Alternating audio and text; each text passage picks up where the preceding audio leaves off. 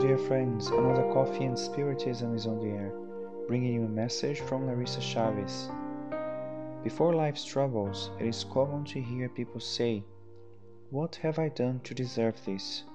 Or is it possible that I have thrown stones at the cross? Many people talk about karma.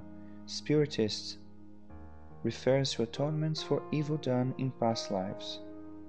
Would it all be a question of former debts? Are we constantly indebted to the divine bank? In the text, Voluntary Torments, published in the book In the Comforting Light of the Consoler by Yvonne Pereira, who gives us the interesting insight on that theme.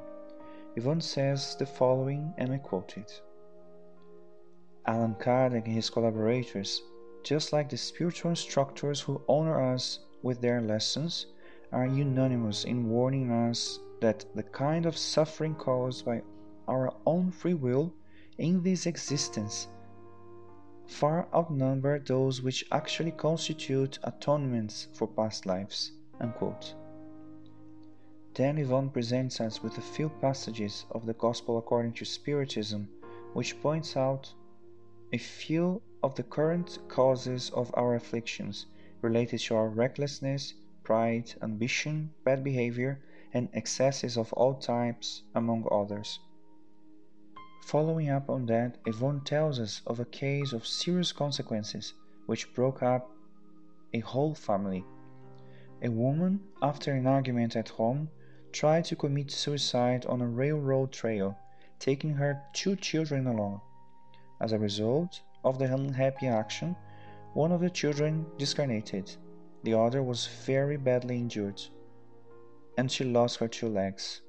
Yvonne was faced with the scene a few years after it took place, meeting both mother and son in a destitute neighborhood in Rio de Janeiro, sitting in front of a poor house. Yvonne comments, and we quote it Suicide is not a law, and neither are anger, wrath, or impatience. This woman, therefore, did not carry with her from past lives when she reincarnated her tragic destiny. What she carried with her was the proof of patience and resignation in poverty. Her pitiful destiny was, then, her own creation, when she failed the testimony she should give. Such a load of disgrace could have been avoided if the unhappy creature fulfilled her duty of wife and mother better and respected her own belief in God. All it would take would be the heartfelt prayer or a call to reason so that everything was avoided. The torments she currently undergoes and the ones she will undertake in the future when she discarnates as a consequence of the same action represent the effect of her own free will. That is, the voluntary torments the Gospel according to Spiritism tells us about. Unquote. It is not up to us to judge anyone's torment and recklessness, as we look for subjects for our personal reflections in such an example, so that we can identify in our actions today the causes of many afflictions we complain about on a daily basis.